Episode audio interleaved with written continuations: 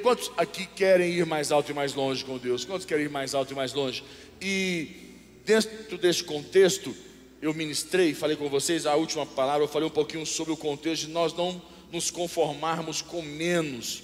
Para quem quer ir mais alto e mais longe com Deus, nós não podemos nos conformar com menos ou com o básico. E eu quero falar um pouquinho sobre este o tema de hoje, que é rompendo barreiras, quebrando barreiras, é, destronando barreiras. E Filipenses capítulo 3, no versículo 7. Abra comigo, Filipenses capítulo 3, no versículo 7. Diz algo poderoso para nós aqui. Filipenses capítulo 3, no versículo 7. Olha só. Põe lá, eu vou ler aqui com você. Diz assim: o 7, o 8. Fala, mas o que para mim era lucro, isto considerei perda por causa de Cristo.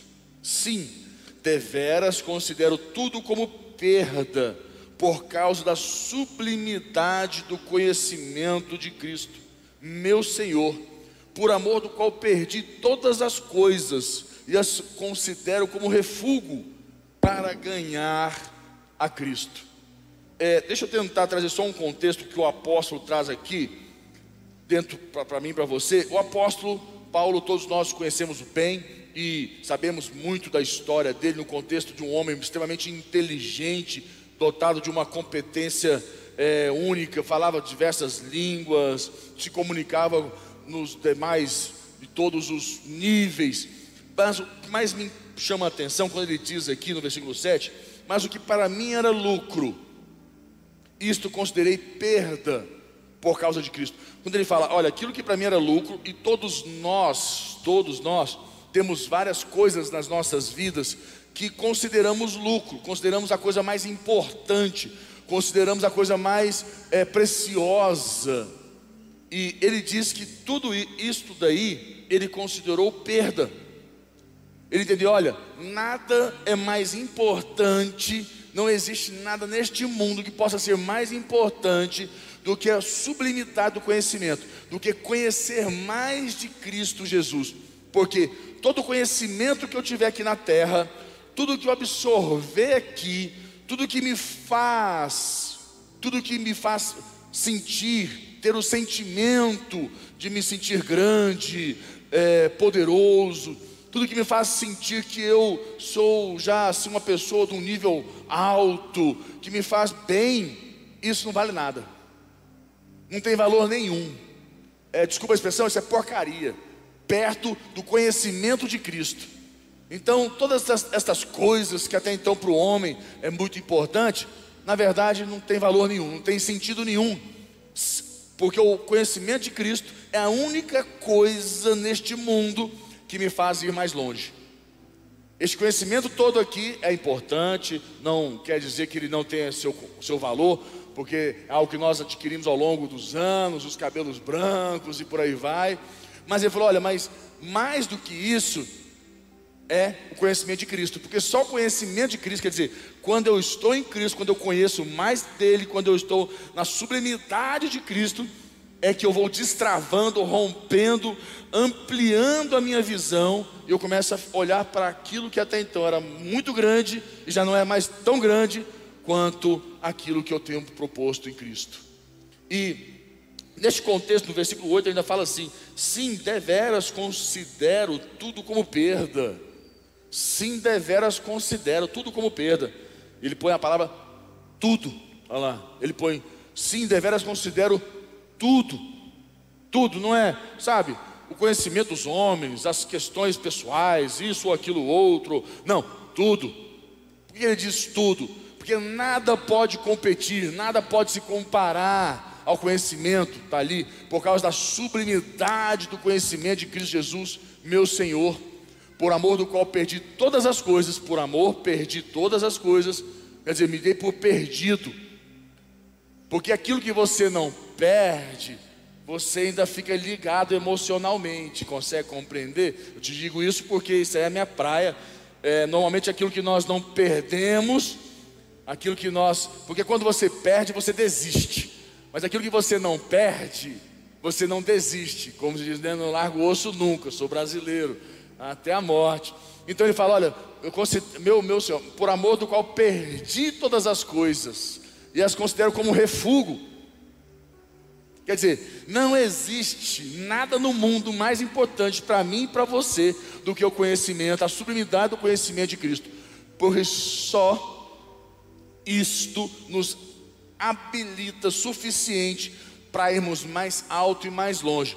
Eu não tenho dúvidas que existem promessas de Deus, existem sonhos de Deus, existem muitas coisas que eu e você ainda podemos viver em Deus. E não tenho dúvidas que não importa a sua idade, quem você é, o seu tamanho, as suas condições. Escute, nada disso importa.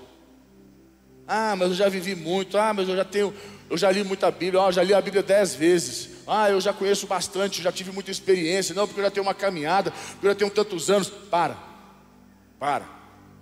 Então quer dizer que você já está acima do conhecimento. Cristo para você já não é mais suficiente. É isso.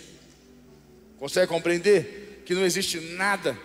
Nós temos que entender e compreender que nós temos que buscar mais porque só Ele pode nos levar a viver estas promessas, estes sonhos que estão na nossa família, na nossa casa, em nós. E eu entro em algo com você que toda pessoa que acredita não poder ser usada por Deus por causa do seu potencial, que muitas pessoas não se sentem capacitadas. Ah, eu não tenho potencial. Lembrando que potencial é uma potência inerte é potência em a, a, ainda que não tem, não tem resultado. E muitas pessoas têm potencial, mas não têm resultado, certo? Então, mas e pior é aqueles que nem acreditam que tem potencial. Eu não tenho potencial para isso. Eu não acredito que eu posso potencial. Eu poderia realizar isso. Porque as pessoas se põem normalmente o potencial está definitivamente é, pondo a pessoa cativa de pensamentos mentirosos. As pessoas ainda acreditam, nós acreditamos, eu muitas vezes preciso conversar com meu líder, preciso é, ouvir é, a minha terapeuta, eu preciso conversar e buscar a presença de Deus para romper algumas mentiras que existem acerca da minha pessoa, que eu acredito nelas. E você fala, nossa, como que é isso? Nós somos, infelizmente, pessoas limitadas, nós somos seres humanos. Quando nós abrimos mão de todo esse conhecimento, de todas essas coisas, para buscar a sublimidade do conhecimento de Cristo, é que nós abrimos mão da limitação do homem para a o crescimento em Cristo, para o, o que nós podemos ser mais em Cristo Jesus. E a prova disso é a pessoa não olhar para ela com os olhos de Deus, que é o que normalmente muitas vezes nós nos olhamos com os nossos próprios olhos. A nossa visão está muito voltada para como nós nos enxergamos e não como Deus nos enxerga, como Deus nos vê. Nós temos uma visão muito limitada a, acerca das situações e eu, algo que chama muita minha atenção é o momento quando essa expressão para mim eu sempre uso ela porque ela é fantástica quando Geazi está com é, Eliseu e Geazi preocupado quando ele olha para o exército inimigo e fala: nós vamos todos morrer. Olha a quantidade, olha a, a, a dimensão do exército inimigo. Vamos todos morrer. E Eliseu fala: Não, nós não vamos, ao contrário. Mais é o que está conosco do que o que está com eles.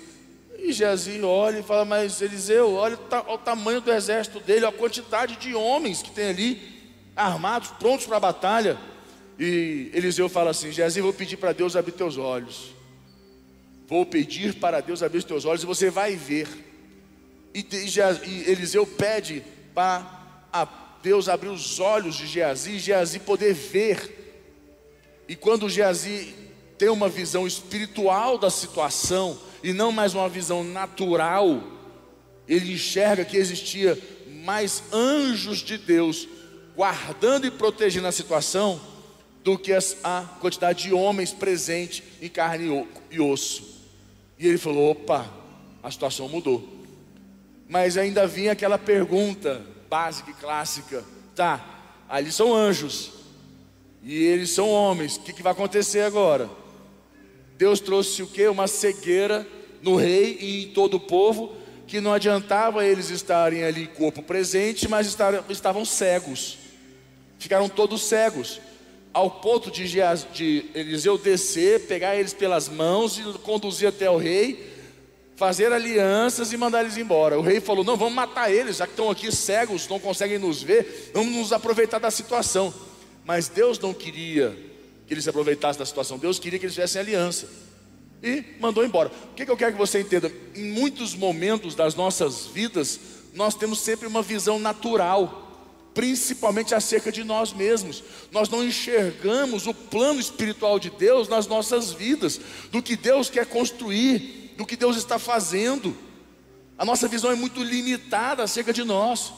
Nós vivemos muito no dia a dia, na carne, no hoje, no amanhã, no, no, café da manhã, no almoço, na janta, como muitos já devem ter pensado, o que, que vamos almoçar hoje, o que vai ter de almoço, ao invés de nós estarmos com a visão muitas vezes voltadas para o espiritual, do que Deus pode fazer, do que Deus pode realizar nas nossas vidas. E quando a gente fala de cegueira espiritual, eu quero abrir e ler com você o que está em João capítulo 9, no versículo 35, abra comigo. João capítulo 9, versículo 35. Põe na versão NTLH, só para a gente ter uma visão mais ampla. João 9, 35. Isso. Você consegue pôr aí? João 9, 35, na versão NTLH. Vou puxar ela aqui também. Dá uma visãozinha, é a nova tradução da linguagem de hoje, é a versão que eu gosto muito. Diz assim: Jesus ficou sabendo que tinham expulsado o homem da sinagoga. Foi procurá-lo e, quando o encontrou, perguntou: Você crê no filho do homem? Ele respondeu: Senhor, quem é o filho do homem para que eu creia nele? Jesus disse: Você já ouviu, é ele que está falando com você. 38. Eu creio, Senhor disse o homem, e se ajoelhou diante dele. Então Jesus afirmou: Eu vim a este mundo para julgar as pessoas, a fim de que os cegos vejam, a fim de que os a fim de que os cegos vejam e que fiquem cegos os que veem. Alguns fariseus que estavam com ele ouviram isso e perguntaram: será que isso quer dizer que nós também somos cegos? Ou ao contrário, se vocês fossem cegos, não teriam culpa, respondeu Jesus. Mas, como dizem, que podem ver, então continuam tendo culpa. O que acontece? Mas um momento aqui, nós vamos enxergando claramente que havia, Jesus pegou aquele homem e falou para ele: Olha, é, há uma cegueira espiritual nas pessoas, há uma grande cegueira. Aquela, aquele cego não era cego de olhos naturais, ele enxergava, ele tinha uma visão clara das situações, via as pessoas ali, mas havia uma cegueira espiritual. Ele não conseguia enxergar quem era Jesus. A visão era muito limitada de Jesus. Infelizmente, a visão muito limitada da pessoa de Jesus. E nós muitas vezes temos uma visão limitada de Jesus nas nossas vidas. Enquanto já os fariseus já se perguntavam, Uai, mas será que nós somos cegos também? A gente não está conseguindo ver? Não, eles eram os que estavam vendo, mas ficaram cegos. E Jesus falou: Eu preciso romper, eu preciso limpar essa visão de cegueira espiritual do ser humano, para que você possa ir mais alto e mais longe na sua vida. Mas, infelizmente, muitas pessoas permitem ser aprisionadas em sua maneira de pensar, de enxergar a vida, por três contextos. Eu vou anota, anota isso daí que é importante para a tua vida. São coisas simples, mas que tornam as pessoas normalmente impedidas, de, elas tornam elas cegas espiritualmente. É você, não, mas como que eu vou me tornar cego espiritualmente? Três contextos que te faz ficar cego espiritualmente. Um, desculpas. Coisas simples, todos nós conhecemos, mas infelizmente ainda existe poderosamente no nosso meio. Desculpas. Pessoas que usam das desculpas. Você tem usado desculpas há tanto tempo na sua vida que você acaba acreditando nela. A desculpa, ela é tão veemente na sua vida, você ainda tem ela como uma muleta tão grande, uma, uma, um carrinho de rodas na tua vida, que infelizmente ela você anda, você é normal, mas você precisa dela para poder sobreviver. E o chamado de Deus para nós não é sobreviver, é viver. Mas você está sobrevivendo a um mundo onde Deus te chama para ter vida em abundância. E a vida em abundância nunca chega a você porque você é um sobrevivente. Quem é sobrevivente não tem vida abundante, só sobrevive. O básico o mais ou menos, o limite, o superficial é os que te pertence. Enquanto Deus quer que você tenha sobrando, transbordando mais a cada dia, mas infelizmente o ser humano está debaixo de muitas desculpas. E como eu falei, você usa tanta desculpa, você que você está usando ela há tanto tempo, ela faz parte, esta área da tua vida faz parte, tá, está tão impregnada em você a desculpa, que os anos se passaram e você começou a acreditar fielmente nessa desculpa. Segundo ponto, agora o que é, você que sabe. É o Espírito Santo que você pode me perguntar, mas o que seria isso na minha vida? Olha, a única pessoa que pode revelar a você qual é a desculpa que você está usando e que já se tornou uma verdade na sua vida é o Espírito Santo, não sou eu. Até porque se eu tentar apontar ou decifrar qual é, você vai ficar com raiva de mim. Vai ficar chateado comigo. Ou vai achar que eu estou julgando você. Então não vou, não sou eu a pessoa que vai falar isso. Eu posso te dar algumas desculpas que as pessoas usam e que você possivelmente possa estar usando. Mas mesmo assim eu não quero. Se o Espírito Santo de Deus existe como você crê que ele existe, por isso nós estamos aqui e você está me ouvindo, então busca ele que ele vai te revelar.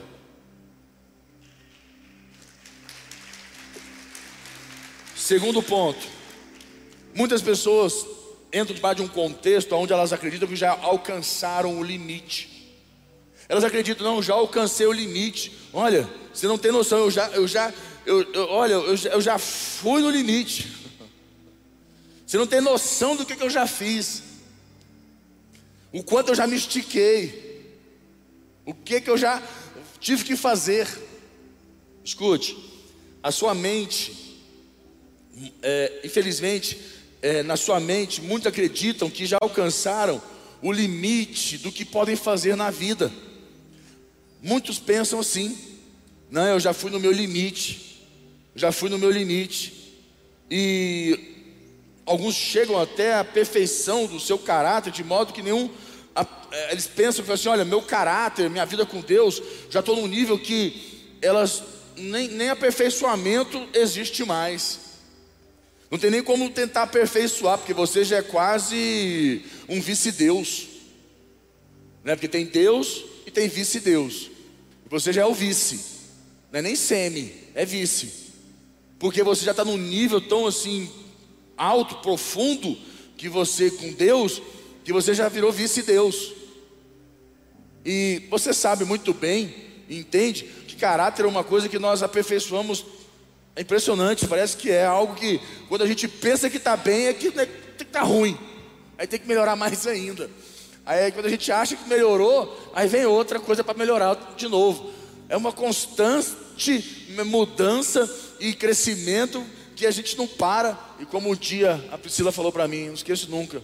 Falou, meu Deus, mas tem que mudar todo dia. Eu falei, é, todo dia. E não pense que eu também estou satisfeito, não, mas. Porque cansa. Tem hora que a gente cansa. Todo dia tem que mudar, todo dia, toda hora. Todo momento é uma coisa que tem que aprender nova. Mas é, essa é a vida. É difícil mesmo, porque é algo que exige de nós o tempo inteiro. E não importa a sua idade, não esquece isso. Importa o quanto você absorve mudança. Porque você pode ser de idade avançada, mas ser uma pessoa extremamente imatura, porque você, no momento de amadurecimento, você não absorveu o crescimento. Terceiro ponto, anote. Primeiro ponto, as desculpas. Segundo ponto, pessoas que alcançaram o limite. E terceiro ponto, fracasso.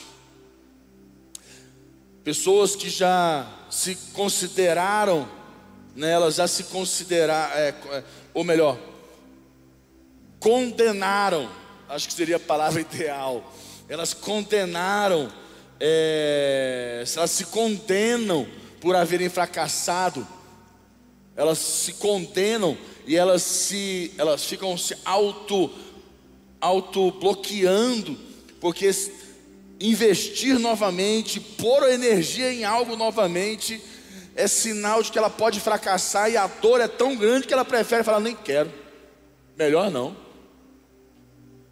Não quero, não quero investir nisso não.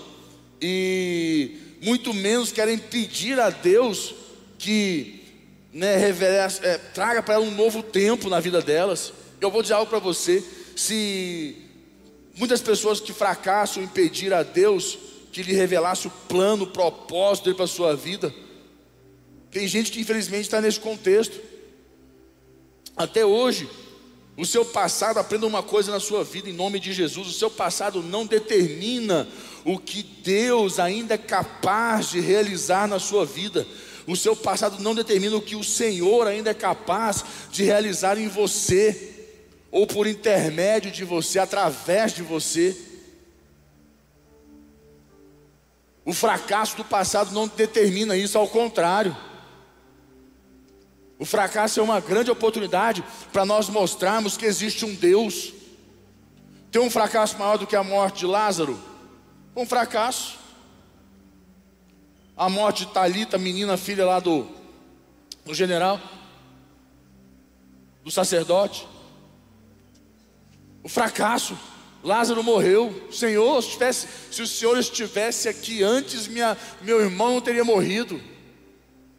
Mas o Senhor fracassou em vir antes. No, não, minha filha, vocês não entenderam. Vocês não estão compreendendo. Eu demorei, eu permiti o seu fracasso, eu autorizei o seu fracasso, para que a glória de Deus se manifeste. Você não, você não entendeu? que este fracasso que aconteceu aí, eu permiti ele, para que a glória de Deus se manifeste na sua vida. Ó, tira a pedra e arranca a pedra fora. Não, mas está morto, já tem dias e já está fedendo. Tira a pedra fora. Lázaro, vem para fora. E Lázaro sai para fora.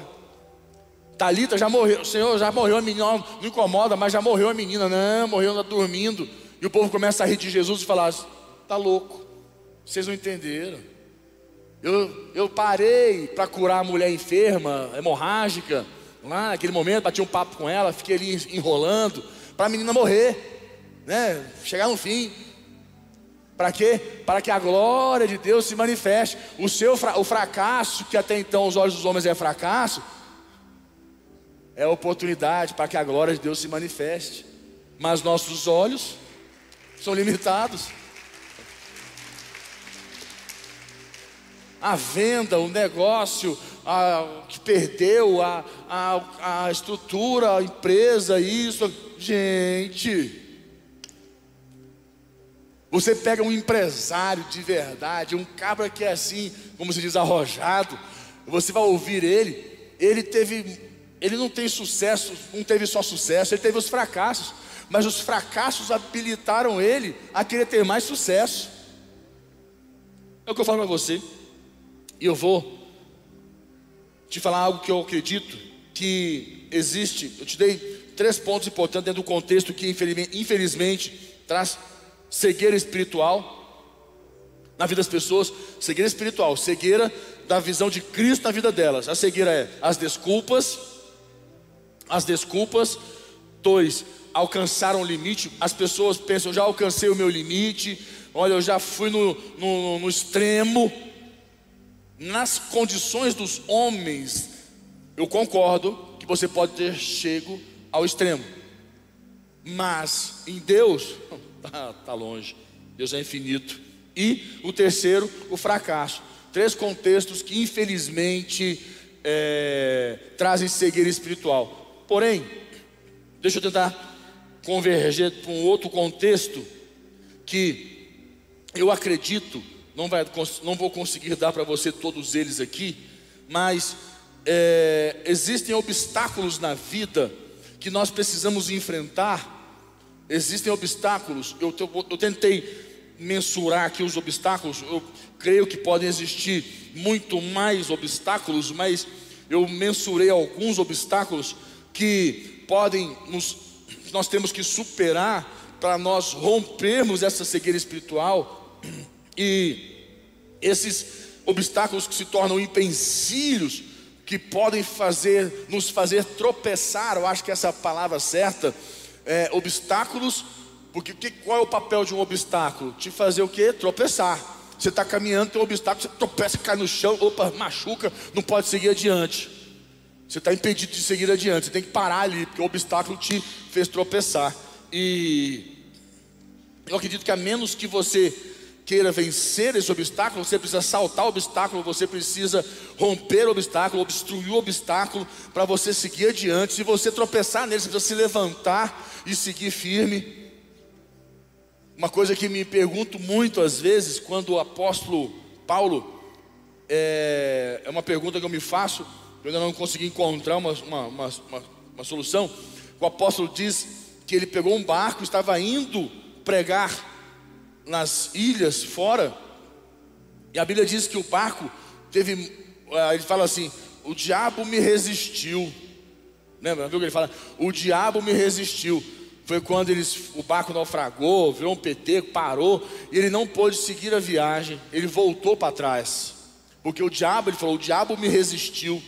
E essa é uma grande pergunta, porque lá na frente ele diz assim: resistir, Tiago 1, ele fala: resistivos ao diabo, e ele fugirá de vós.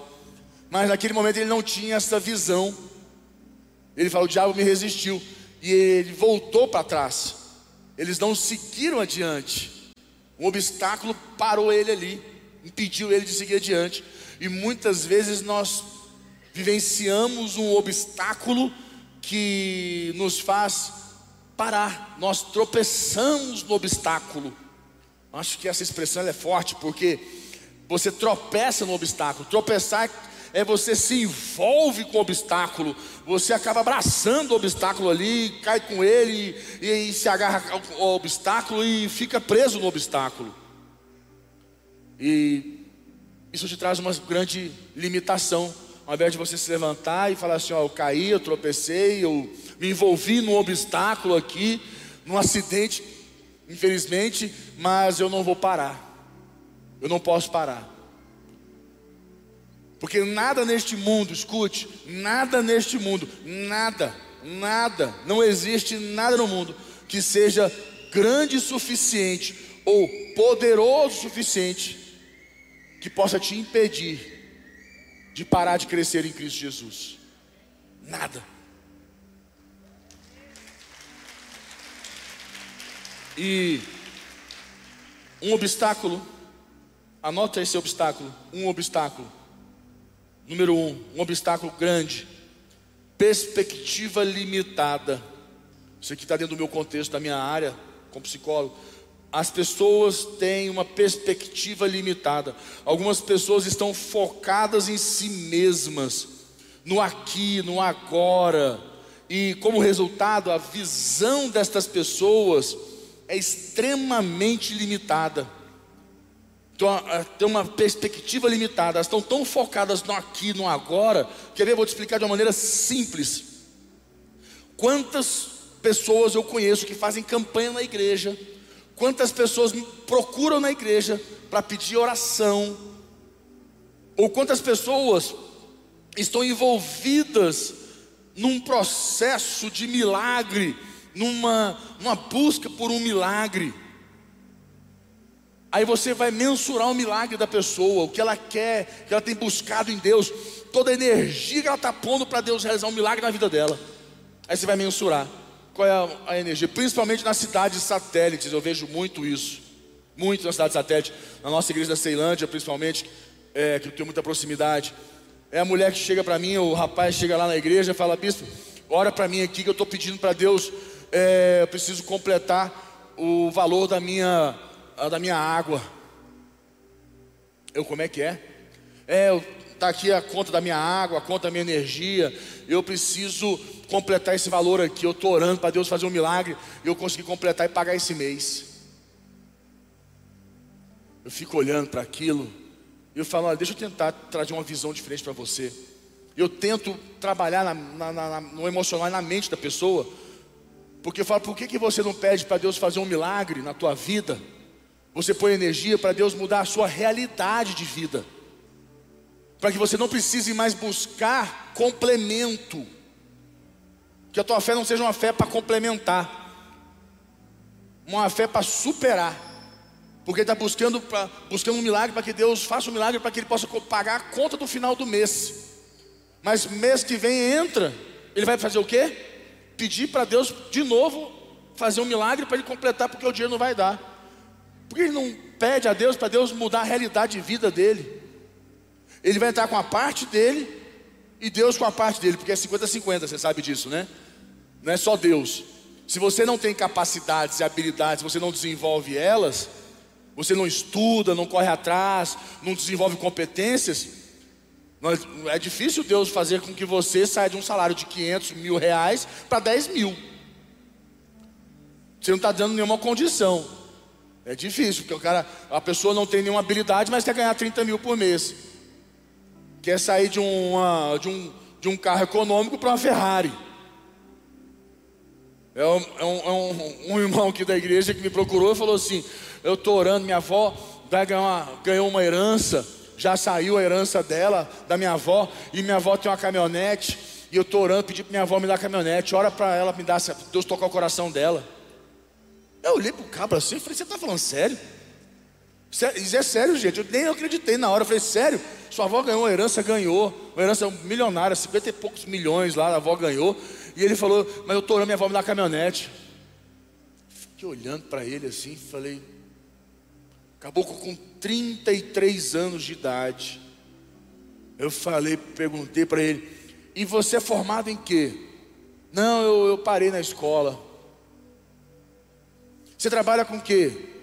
Não, eu ajudo a minha avó lá na lojinha dela de vez em quando. Eu perguntei: sua avó te dá essa caminhonete, você vai abastecer o carro como? Como é que você vai encher o tanque dessa carro? Para dar uma volta? Ah, não sei, aí Deus vai fazer um milagre.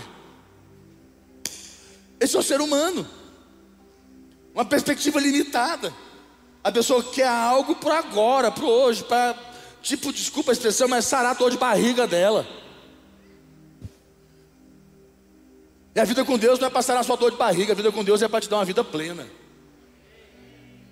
Consegue entender? Compreender que o que Deus tem para você é muito mais alto e muito mais longe do que a sua mente pode, seu emocional pode imaginar?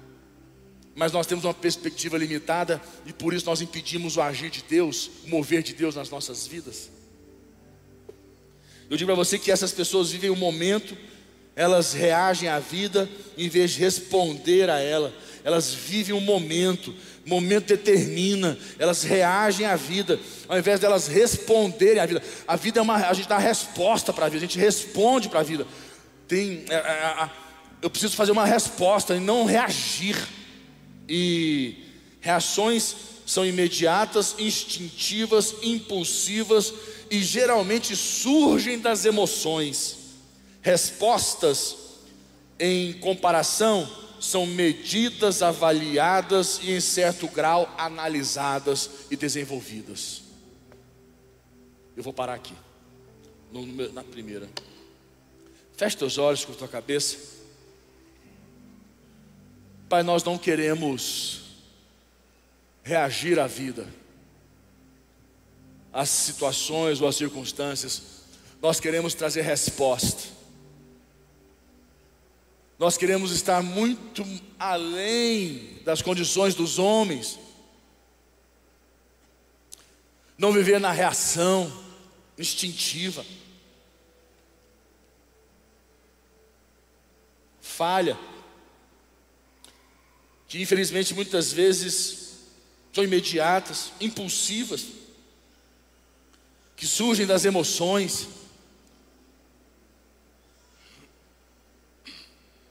E nos põem limitados diante do Senhor. Fala você com Deus, deixa o Espírito Santo de Deus ministrar na tua vida agora. Pai, nós queremos crescer, nós queremos ir mais alto e mais longe, nós queremos romper os nossos limites, nós queremos ser tudo o que o Senhor tem para nós. Não é fácil. De olhos fechados, escute o que eu vou dizer para você. De olhos fechados, eu posso dizer para você por, com propriedade que em muitos momentos eu passo por isso. Eu trago essa palavra para você hoje, mas quantas vezes eu estou debaixo desta realidade e eu preciso buscar a Cristo. Por isso, tudo aquilo que até então tinha todo o valor perdeu o valor. Porque eu descobri que aquilo que tinha valor não tem, tinha preço. E aquilo que tem realmente não tem preço, que é a sublimidade do conhecimento de Cristo, isso não tem valor. É o que eu preciso. Então fala com Deus, deixa o Espírito de Deus me na tua vida. Pai, nós te louvamos, te agradecemos, te agradecemos por esta manhã maravilhosa, por este dia maravilhoso, e que, essa, que esta palavra possa trazer frutos nas nossas vidas, em nome de Jesus.